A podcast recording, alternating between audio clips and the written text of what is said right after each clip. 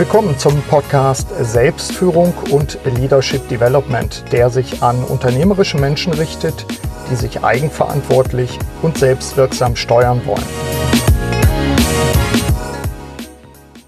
Wir brauchen den Dialog, so habe ich diese Podcast-Episode genannt. Ich bin mir sicher, die Fähigkeit, Dialog und Diskurs zu führen, ist eine entscheidende Voraussetzung, um als unternehmerischer Mensch in diesen Zeiten zu bestehen. Und damit im Hintergrund rauschen die Palmen. Damit willkommen zu einer neuen Episode meines Podcasts Selbstführung und Leadership Development. Mein Name ist Burkhard Benzmann und ich begleite unternehmerische Menschen im In- und Ausland, vor allem in Veränderungssituationen. Wir brauchen den Dialog. Ich will mich dazu mit dem Zukunftsforscher und Berater Oliver Leisser heute austauschen. Mit Oliver hatte ich schon einige Gespräche hier im Podcast, so zum Beispiel im März 2022 die Episode SF 169 oder zuletzt SF 187. Ich packe die Links äh, in die Show Notes wie immer. In dieser Episode tauschen wir uns wieder natürlich über ausgewählte Trends und Entwicklungen aus. Den Start bieten Aussagen der aktuellen Studie zur deutschen Lebenswirklichkeit. Diese ist vom Kölner Rheingold-Institut durchgeführt worden. Wir interpretieren die Kernaussagen und wir erörtern, wie Führungskräfte auf die Herausforderungen der Gegenwart reagieren können. Steigen wir ein. Oliver, wir treffen uns heute nicht digital, sondern live. Äh, du verbringst einige Wochen auf Lanzarote. Wie konnte das passieren? So ist es, Burkhard. Ich glaube, es war eine gute Idee. Die Sonne scheint, wie immer auf Lanzarote, habe ich jetzt gemerkt. Und ähm, die Stimmung ist gut, die Inspiration ist da. Was soll mehr kommen? Also perfekt. Das war ja so eine Idee, wo ich gesagt habe, teste doch mal die Insel, denn äh, du weißt natürlich, äh, wir stehen ja gerade in Anführungszeichen an einer Theke, an so einer Kiste, wo wir unsere Kissen reinpacken am Haus sozusagen. Funktioniert aber auch, oder? Mhm. Ja, funktioniert super. Ist ein bisschen, hat so ein bisschen Bar-Atmosphäre hier. Bar. Gibt allerdings nur Wasser, muss man sagen. Äh, das schenken wir jetzt mal oh, ja. ein, damit haben wir, damit uns gleich nicht, äh, denn wir stehen halb in der Sonne. Ja. Sollten jetzt nicht das Mitte-Maret-Problem kriegen mit Sonnenbrand oder so. Aber oder? es ist so von der Temperatur eigentlich ganz angenehm. Was top. schätzt du noch? 2023 irgendwo? Eher, so. eher sowas, so. ja. Ja, Prösterchen. Zum Wohl auch, liebe Hörerinnen und Hörer, zum ja, Wohl. Auf uns alle. Ich glaube, einen solchen Einstieg hatten wir noch nie, dass wir erstmal Prost gesagt haben. Ja, aber es gefällt mir. Ich glaube, ähm, das brauchen wir auch alle. Ich sage jetzt mal nicht einen guten Schluck, sondern gute Ernährung, äh, gute Verfassung für diese herausfordernden Zeiten. Wobei ich finde spannend, ich glaube, das sind Zeiten für Menschen, die Mut haben, die was äh, auch reißen wollen im positiven Sinne. Ich hatte jetzt gerade, ich hatte es dir auch erzählt, bei einem unserer Vortreffen eine Klausur mit einer Führungsmannschaft, die ich hier auf die Insel auch geholt hatte. Strategieklausur über mehrere Tage das hat den Leuten so gut getan, auch mal rauszukommen aus dem Alltag, auch mal Deutschland mit Abstand zu sehen. Die sind allerdings auch international tätig. Also ich sag mal, die, die paar tausend Kilometer dazwischen zu packen, scheint irgendwie eine gute Sache zu sein. Ich glaube auch, dass das ähm, auch gerade, du hast mich ja nach den Gründen gefragt, warum ich jetzt auf Lanzarote bin. Mhm. Äh, wie du ja weißt, hatte ich ja eine längere Zeit, neun Monate auf Neuseeland, mhm. äh, auf der wunderbaren Insel Neuseeland und habe da mich entfernen können von Deutschland. Merke jetzt, dass ich in Gefahr laufe, wieder einzutauchen in diese deutsche Enge. Mhm. Und das widerstrebt mir. Also da habe ich so richtig so, oh, so ein mhm. ganz ungutes Gefühl. Und was mir jetzt, ich frage mich ja, was ist Lanzarote an Besonderheit? Was, was ist der Grund, warum ich das gerade so spannend finde? Es ist ja wirklich anders als irgendwie der Rest der Welt. Es ist ja so ein bisschen Galapagos, es ist ja eine, es ist ja ein anderer Planet. Es ist ja, ja. Mars, äh, Mond, ja. Äh, Vulkan, ja, und dann noch nette Menschen und Sonne und ähm, blauer Himmel und, und Meer. Mein Gott, also es ist wirklich, ich wusste gar nicht, dass das, dass es das gibt so. Es geht. Eine ganz andere Welt. Also das ist das, äh, ich kann, das muss jetzt ja nicht, müssen ja nicht unbedingt die Kanaren sein, aber gerade, ich habe nachher noch mal ein Thema dazu, dieses Ortswechsel, Perspektivenwechsel, ich glaube, das ist äh, in dieser Zeit heute extrem wichtig. Glaube ich auch, glaube ich auch. Wir hatten uns einen Aufhänger genommen, ähm, Stichwort äh, Lebens, deutsche Lebenswirklichkeit. Äh, das, also ich musste das dreimal lesen, nämlich das Rheingold-Institut, da hattest du mich darauf hingewiesen, in Köln hatte zum Jahresende 2023 eine Studie vorgelegt. Ich weiß gar nicht, du wirst mich aufklären, ob das eine wiederholte Studie war, äh, zum, ich zitiere, zur deutschen Lebenswirklichkeit. Das finde ich an sich schon mal äh, einen schönen Begriff, der fast schon altmodisch klingt dabei. Ähm, ich schmeiß mal drei Aussagen aus dem, aus diesem, äh, aus der Studie auf den Tisch gleich. Der eine Geschichte, das Vertrauen der Bürgerinnen, also man, man bitte den Doppelpunkt dazwischen zu hören, BürgerInnen in Deutschland in ihre gewählten politischen VertreterInnen schwindet kontinuierlich. Zweite Kernaussage, gleichzeitig wachsen die Zukunftsängste. Und dritte Kernaussage, die Polarisierung innerhalb der Bevölkerung nimmt zu.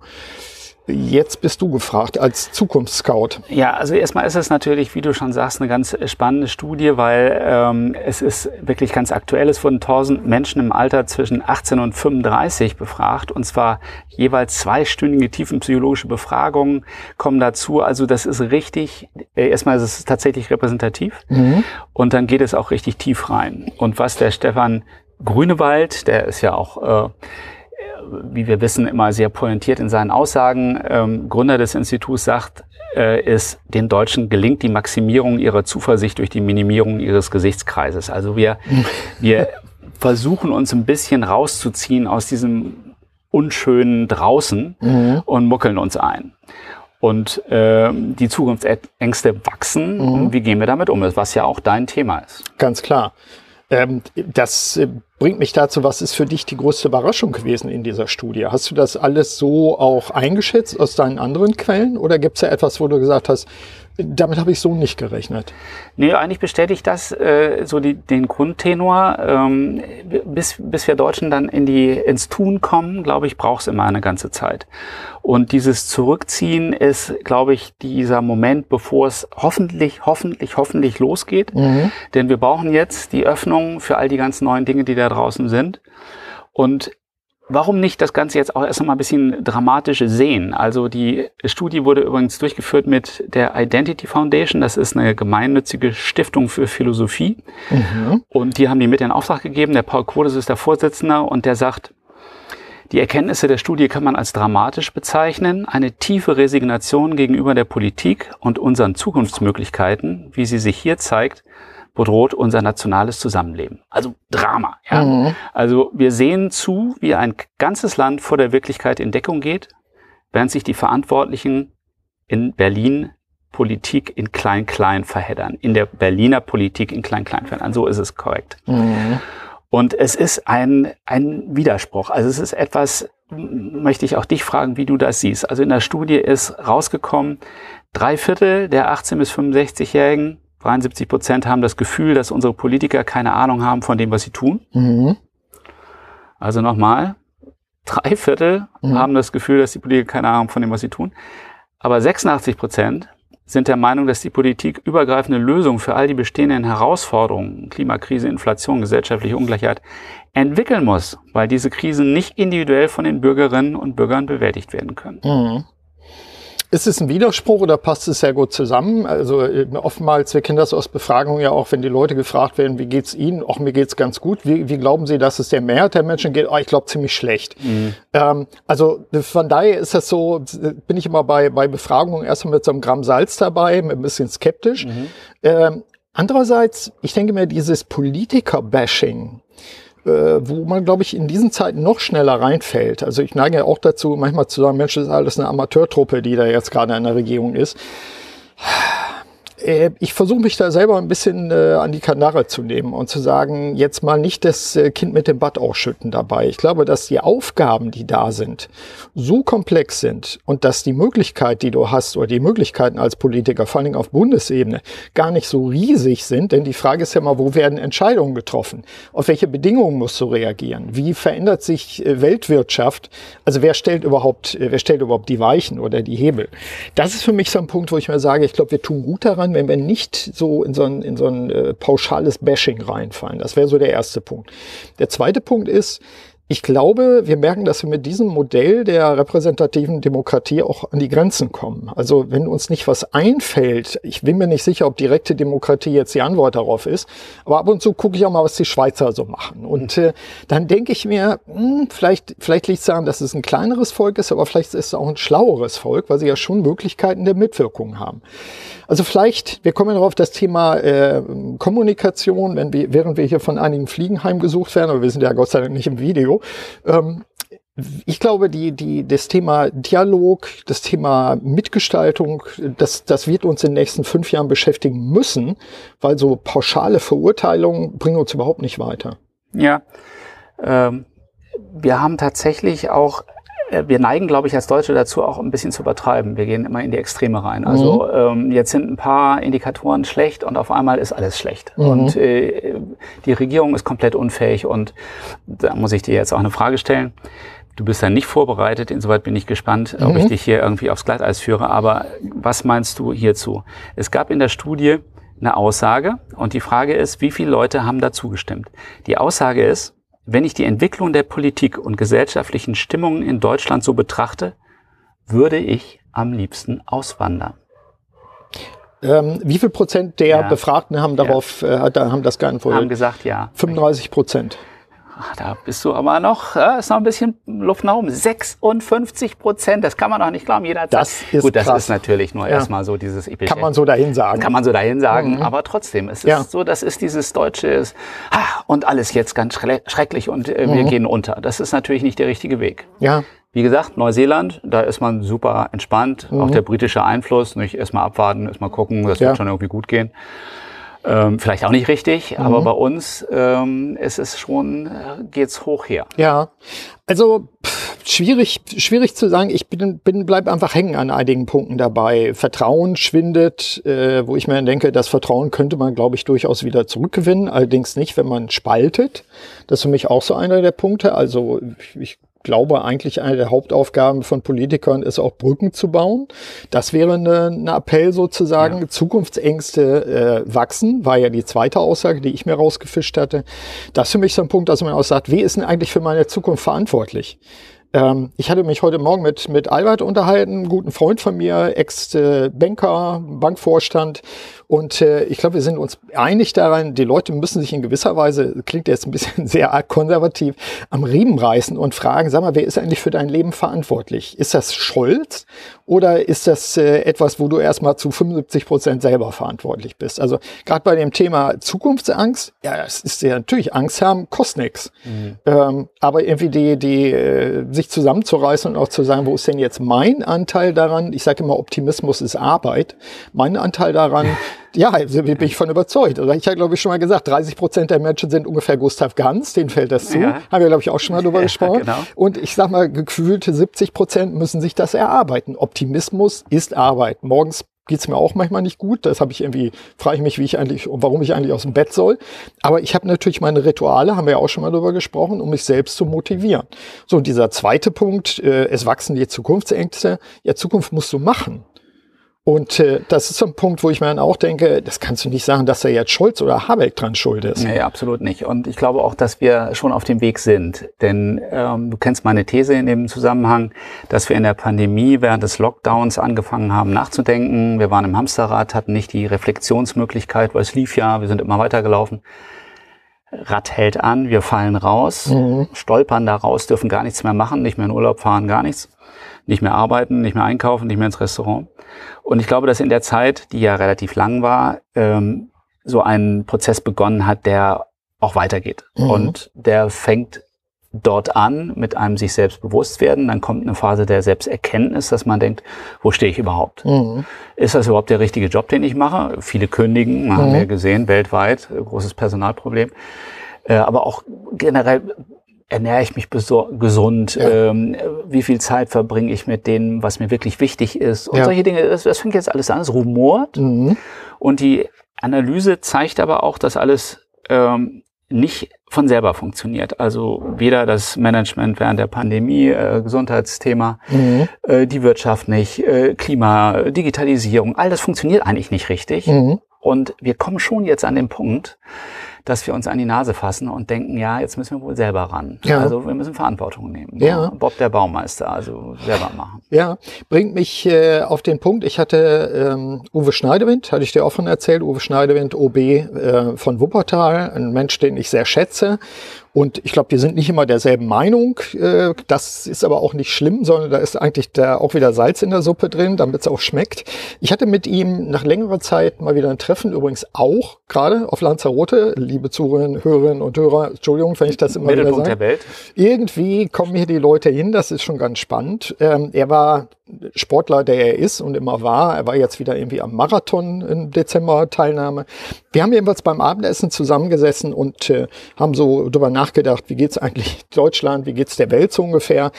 Wir waren uns, er war übrigens lange Zeit äh, beim Wuppertal-Institut der Leiter. Ähm, einige Hörerinnen und Hörer wissen, dass ich mit ihm auch zwei Podcast-Episoden gemacht habe.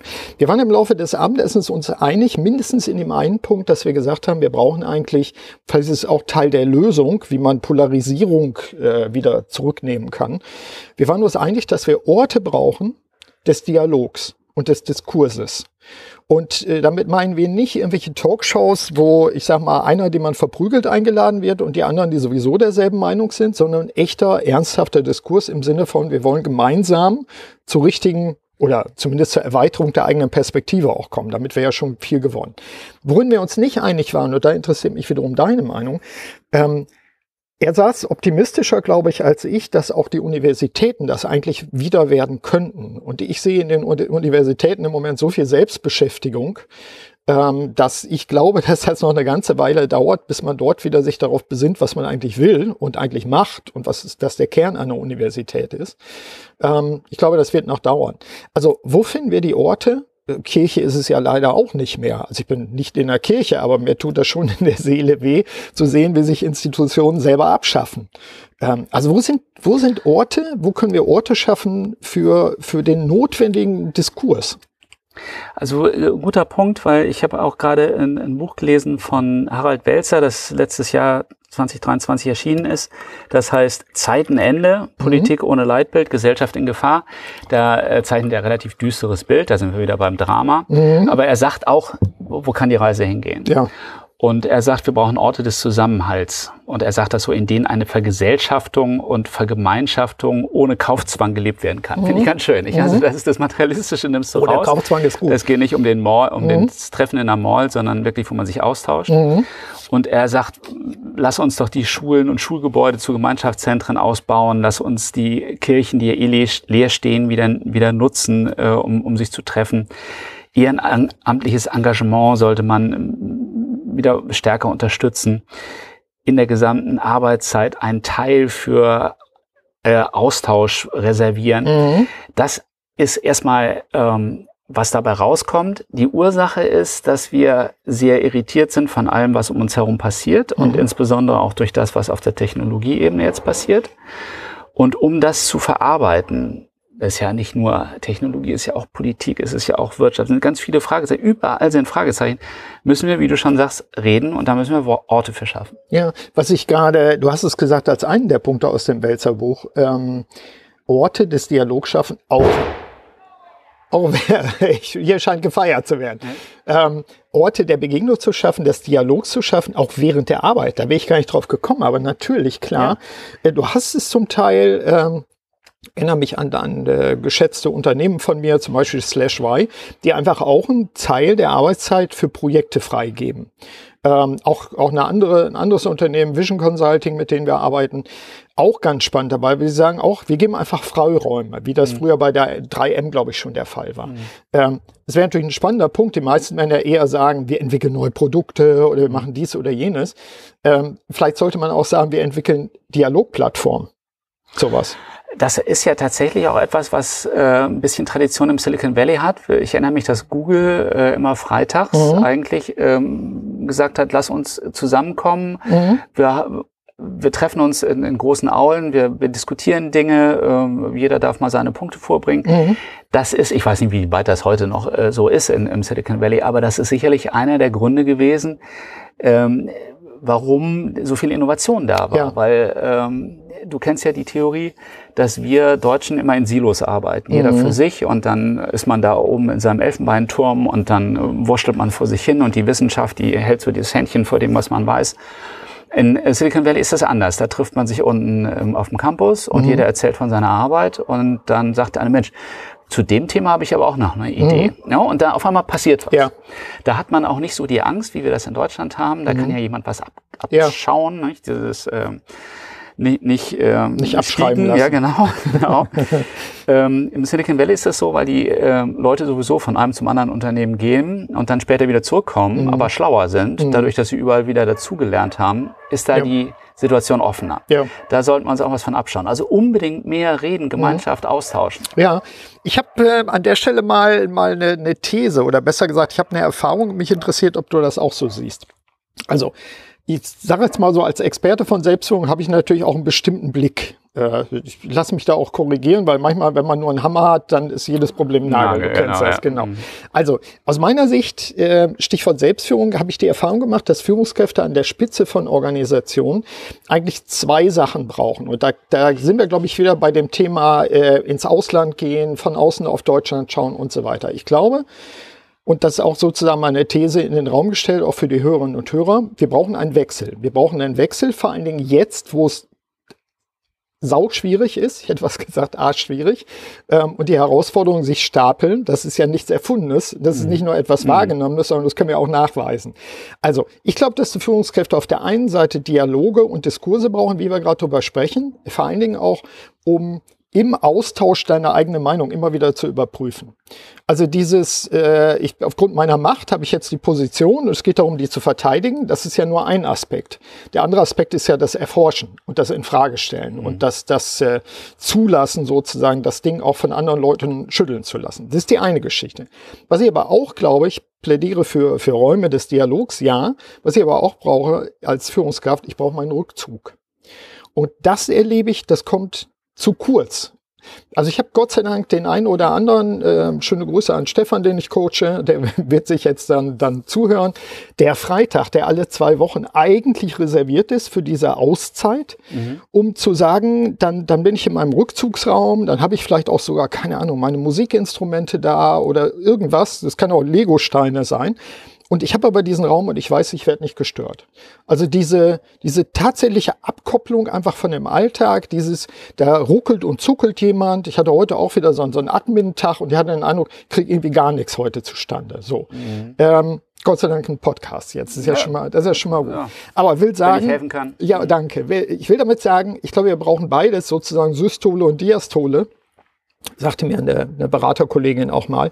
Und beides ist wichtig, aber das Zweite ist eben auch wichtig, dieses, diese Auszeit, dieses mhm. Rausgehen, der, sage ich ja auch alle Nase lang wie so ein Prediger, dieser persönliche Planungstag. Mhm. Ähm, dieses eben nicht Ansein und, und angekoppelt sein, sondern das bewusste in eigene Klausur gehen ähm, ist ja eine Sache, die du auch selber äh, lebst ja. und erfährst, denke ich. In der Theorie ist es äh, relativ klar und gut bildlich zu sagen. Ich habe ähm, die Idee von zwei Tagen in der Woche, die ich reserviere dafür. Ein mhm. Tag des Einatmens und ein Tag des Ausatmens. Mhm.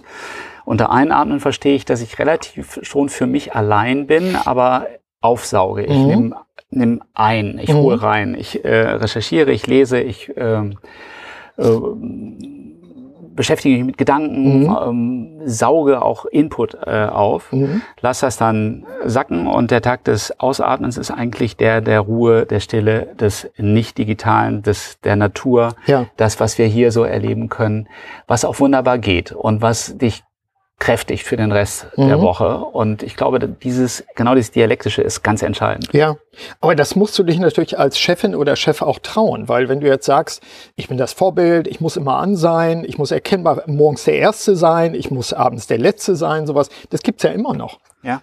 Ähm, wo ich dann auch denke, ja, vielleicht muss mal, muss man mal so diese Vorbildfunktion nochmal in Frage stellen und sagen, vielleicht bin ich ja die größte Störung dabei, weil ich das gerade verhindere, was jetzt vielleicht auch ein Kulturwechsel sein müsste.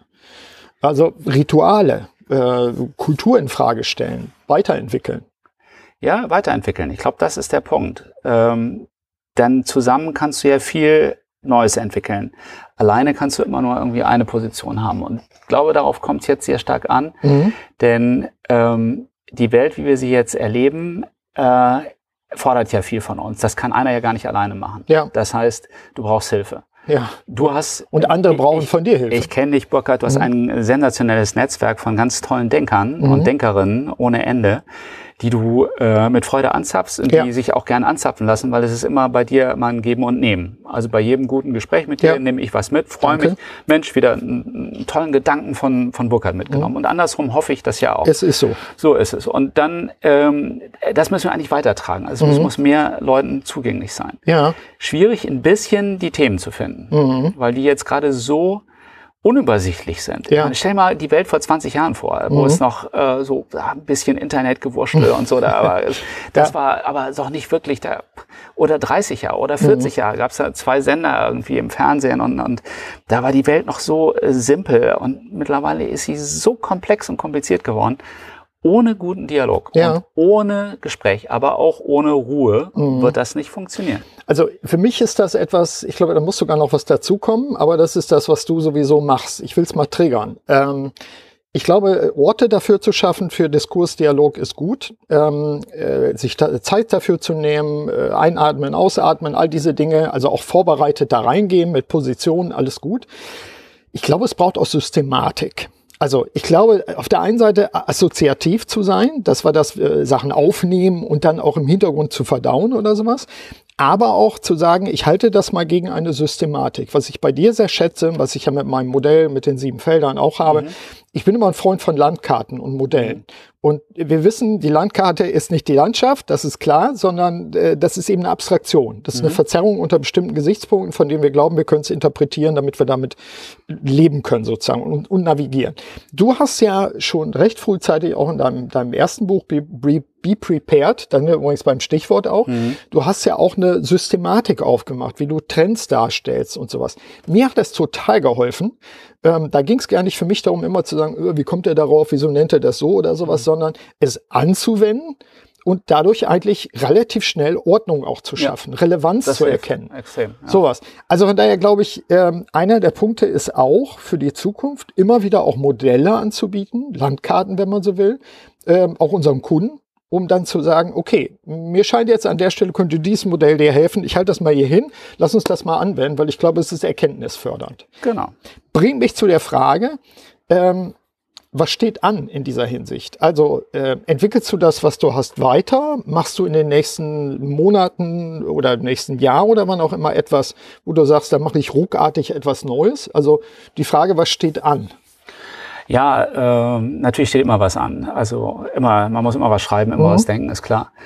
Ähm, was im Augenblick natürlich in der Organisation der Welt ähm, die, die Systeme sind, die mich beschäftigen, ist einmal die äh, Veränderung der Menschen, da haben wir darüber gesprochen. Mhm. Da kennst du mein System, dass ich vom Kämpfer, Kunden, äh, Kunden, Kämpfer, Künstler und Kontrolleur Mhm. spreche. Der Kunde rutscht deswegen rein, weil das natürlich für meine, meine Kunden, die Unternehmen immer wichtig ist. Klar. Wie verändert sich die Erwartungshaltung ihrer Kunden? Und da geht es eben um diese drei Themen. Der Kämpfer, der aufbricht, das ist dieses, äh, nicht Bob der Baumeister, der jetzt sagt, ich muss jetzt loslegen, Mhm. aber jetzt, mein Gott, wie organisiere ich meinen Tag? Welche Marken helfen mir? Wie kriege ich das alles geregelt? Ich Mhm. brauche Hilfe. Äh, Gibt es da vielleicht auch sogar sowas wie künstliche Intelligenz, die mir hilft, es besser zu organisieren? Mhm. Wie kriege ich die Zeit hin? Oh, ne, Ja. Das ist so ein bisschen. Der Kontrolleur, der ist super skeptisch. Das ist so ein bisschen ähm, abgeleitet auch aus der äh, Greta Thunberg-Phase, die irgendwann gesagt hat, äh, äh, ihr habt alles so viel vor, bla bla bla, ihr tut aber nichts. Also jetzt muss ich kontrollieren. Und dieses Kontrollieren ist, der Kontrolleur ist ein ganz wichtiger ähm, Ansatz, dass man ähm, nach, nach Werten und, und Vereinbarungen sucht, nach Nachhaltigkeit, nach Dingen, auf denen man aufbauen kann Mhm. Die man aber letztlich dann auch überprüfen kann. die man überprüfen kann, Ja. genau. Also es geht nicht nur um, äh, wir mal, äh, Vertrauen für Dummies, sondern Ja. es geht schon dann um ein bisschen mehr. Also wo kann ich mich darauf verlassen? Also Mhm. wenn ich den Burkhardt jetzt dreimal angerufen habe und er dreimal abgesagt hat, beim vierten Mal denke ich, oh, hat er vielleicht keinen Bock, dann Mhm. Ja. lassen wir das doch. Ja. Also du, du bist auch immer in dieser Testphase. Und der dritte Bereich, das ist der Künstler, der möchte diesen Aufbruch, den er, er spürt, auch gestalten. Der Mhm. möchte auch anders kommunizieren. Er möchte nicht mehr für dumm verkauft werden durch die Kommunikation, wie wir sie früher kennen. Der ist neugierig, der Mhm. braucht Kultur, der hat Philosophie, der hat, hat der möchte äh, sich geistig entwickeln, der sucht sein Glück. Da gibt's ganz viele Facetten. Also der Künstler, da setze ich auch drauf. Das wird eine wunderbare Zeit. Wenn alles gut geht, toi toi toi, dann haben wir es äh, ganz viel auch mit dem Künstler zu tun. Und der Kontrolleur sagt, alles super, Häkchen dran, läuft ja alles, Mensch, habt ihr doch gut gemacht, alle äh, nochmal Glück gehabt. Und der Kämpfer muss halt den ganzen Aufbruch irgendwie hinkriegen und muss das alles, das ganze Umbauen äh, schaffen. Also von daher gibt's Systeme. Mhm. Die Frage nach dem, wie ich das versuche jetzt zu vermitteln, ist die, dass ich in den letzten Monaten immer wieder Anfragen hatte, wo äh, Menschen, die ich gut kenne, äh, gesagt haben, Mensch, Oliver, wie siehst du das denn? Worauf muss ich jetzt achten? Was ist eigentlich wichtig? Mhm. Das machen die bei dir auch. Klar. Klar. Ja. Und ich habe jetzt aus dieser Fragestellung ähm, ein monatliches Format äh, entwickelt, wo ich die wichtigsten Entwicklungen, mhm. die ich mit meiner, ich meine, ich habe 1998 angefangen, mein Online-Marktforschungsinstitut zu gründen. Das ist mhm. echt schon eine ganze Ecke her. Mhm. Und habe mich äh, seit 2000 intensiv immer jedes Jahr, jeden Monat, jeden Tag mit Zukunft beschäftigt. Und insoweit habe ich so ein bisschen mehr Überblick als jemand, der den ganzen Tag in seinem Expertenbereich ja. arbeitet. Und was ich jetzt mache, ist, ich hole die wichtigsten Entwicklungen aus jedem Monat zusammen, stelle mhm. die in einer schönen Form dar. Das mhm. kann ich ganz gut, äh, dass ich das, das anfassbar mache, ja. lebendig. Kann, und dann kann ich bestätigen. Ja. Du bestätigen. Mhm. Und dann äh, reden wir drüber. Das online mhm. ist eine Stunde, mhm. macht Spaß. Und da kommen wir genau dahin, wo mhm. wir hinkommen müssen, sich vorzubereiten, indem man aber auch weiß, was da passiert. Ja. Und ich sag dir, das ist wahnsinnig spannend aufregend und man kann da reinführen. Mhm. Äh, man kann sich da reinarbeiten, kann da reindenken. Ja.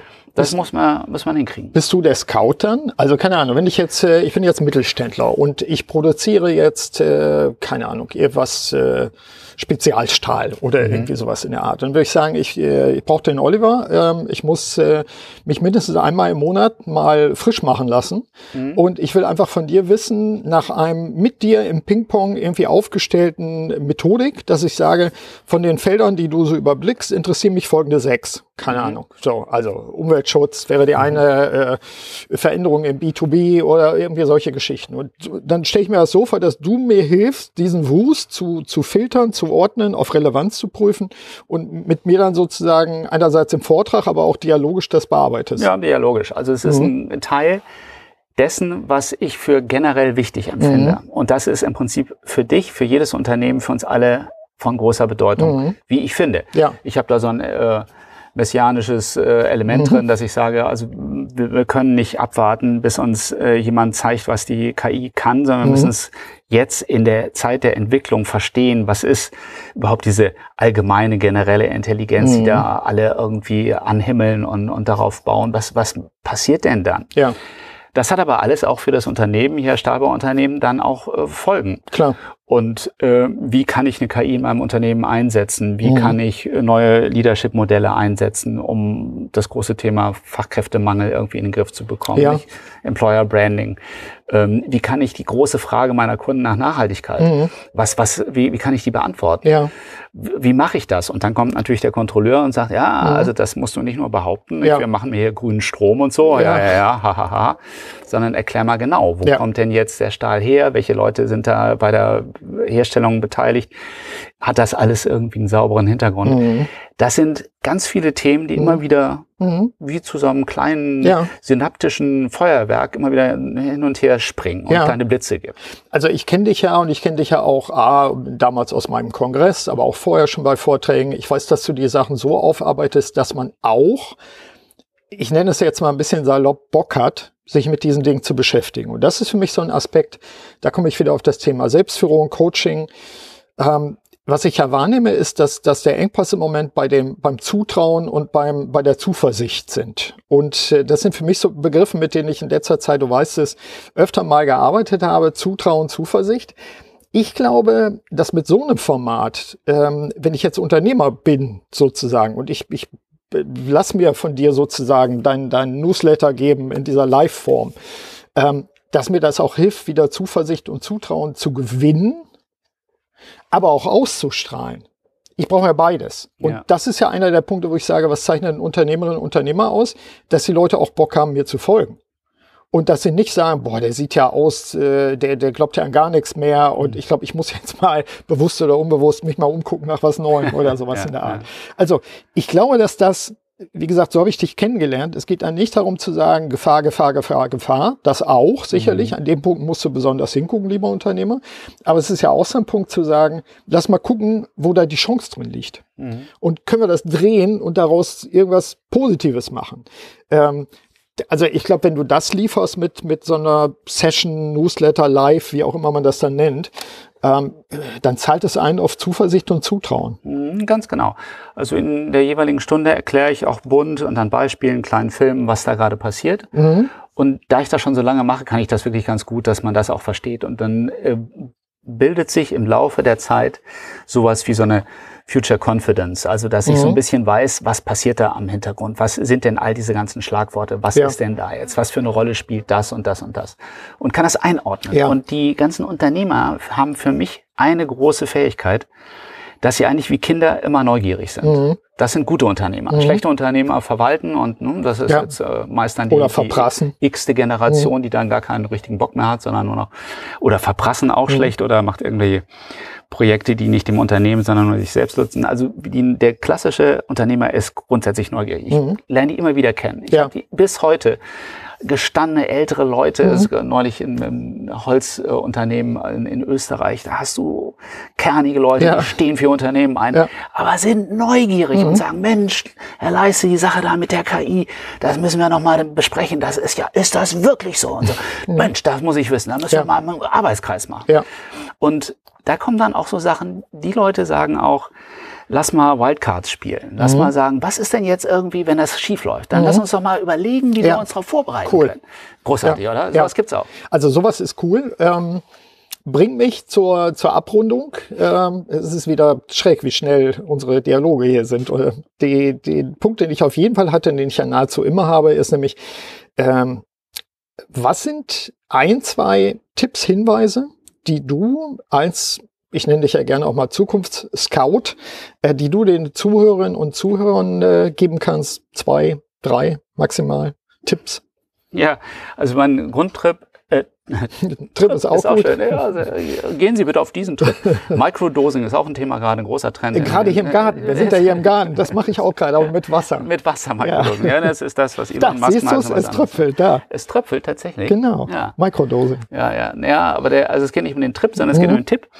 Äh, mein grundsätzlicher Tipp ist be prepared. Mhm. Also bereite ich vor, klar. Weil wenn ich mich nicht auskenne, dann kann ich das auch nicht bewerten. Dann ja. kann ich auch nichts von lernen, kann ich auch nicht nutzen. Ja. Ganz doof dumme Leute interessieren sich nicht. Also das, ähm, da hoffe ich natürlich, dass immer ganz viel Offenheit ist.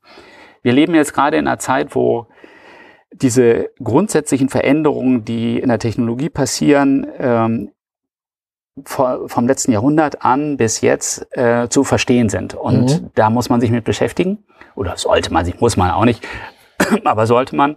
Und ich will dir äh, zwei Tipps geben, sehr spannende Bücher, die ich auch gerade höre, beide schon fast durch habe, aber die sind beide wirklich toll. Das eine ist von einem Herrn, der heißt ähm, Mustafa Suleiman.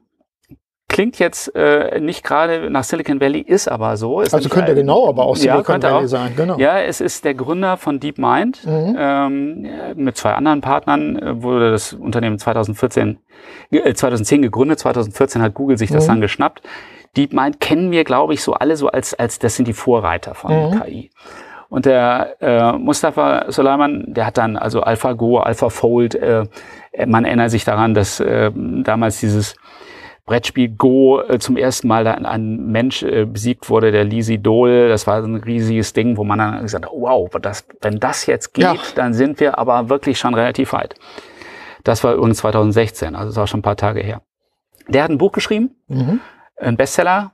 Ja, mit dem Hintergrund, den er hat, kein Wunder. Das kommt am 15. Februar auf Deutsch raus. Habe ich mir auch nochmal auf Deutsch bestellt. Will mhm. ich auch nochmal lesen. Und der als, als richtig so, als, als Insider, als Vater der KI, schreibt er über äh, The New Wave. Mhm. Heißt es The New Wave? The Coming Wave heißt The es. Coming The Coming Wave. Mhm. Wir packen das auch in die Show Notes ja, rein, so dass man da Wave. die Info hat. Und äh, da versucht er so ein bisschen darzustellen, wie was da auf uns zukommt und wo auch die Schwierigkeiten sind. Mhm. Ähm, ich halte es für wichtig, dass man sich damit beschäftigt. Ja. Und wer wäre da besser geeignet als jemand, der wirklich ganz tief drin ist? Mhm.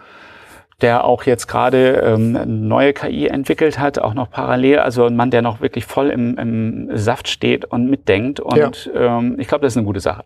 Das zweite äh, Buch, was ich empfehlen möchte, ist von Benjamin Labatut.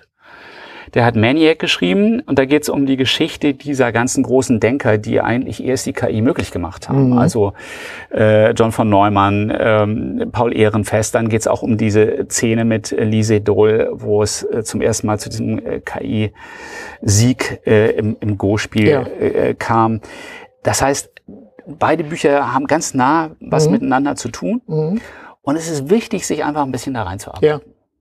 Das heißt, äh, diese, diese Rückzugszeit, die ja ich ja. vorhin mal empfohlen habe, gegebenenfalls dann auch genau mit dem sich zu beschäftigen. Du bist jetzt jemand, der, der so ein Buch hört. Äh, ich bin jemand, der muss ein Buch, also fast am besten in Papier gedruckt in der Hand haben und ich fissel da dann auch mit Markern drin rum und ich schreibe da auch drin rum. Äh, das muss jeder selber rausfinden dabei. Ich höre natürlich auch Podcasts äh, nebenbei beim Autofahren oder in der Bahn oder sowas in der Art. Das sind zwei Bücher, wo du sagst, sollte man sich mit beschäftigen?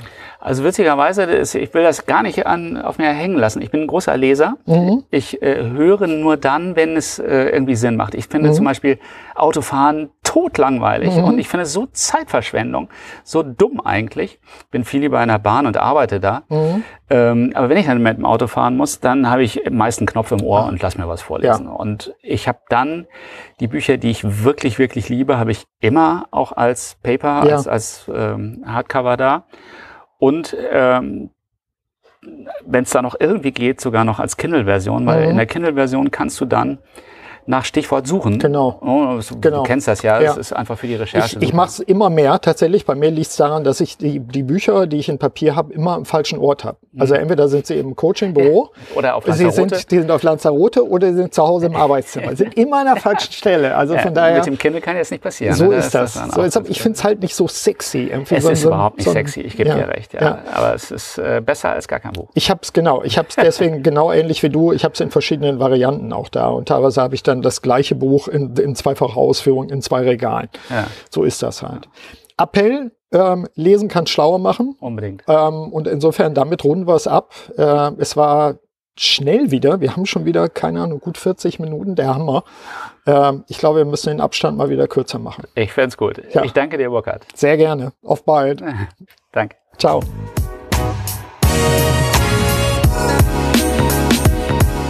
Ja, soweit diese Dialogfolge mit Oliver Leisse. Nutzen Sie wie immer die Anregungen aus dieser Episode für Ihre persönliche Entwicklung. In diesem Sinne wünsche ich Ihnen eine wirksame Zeit. Ihr Burkhard Benzmann. Vielen Dank, dass Sie auch bei dieser Episode des Podcasts Selbstführung und Leadership Development dabei waren. Auf bald!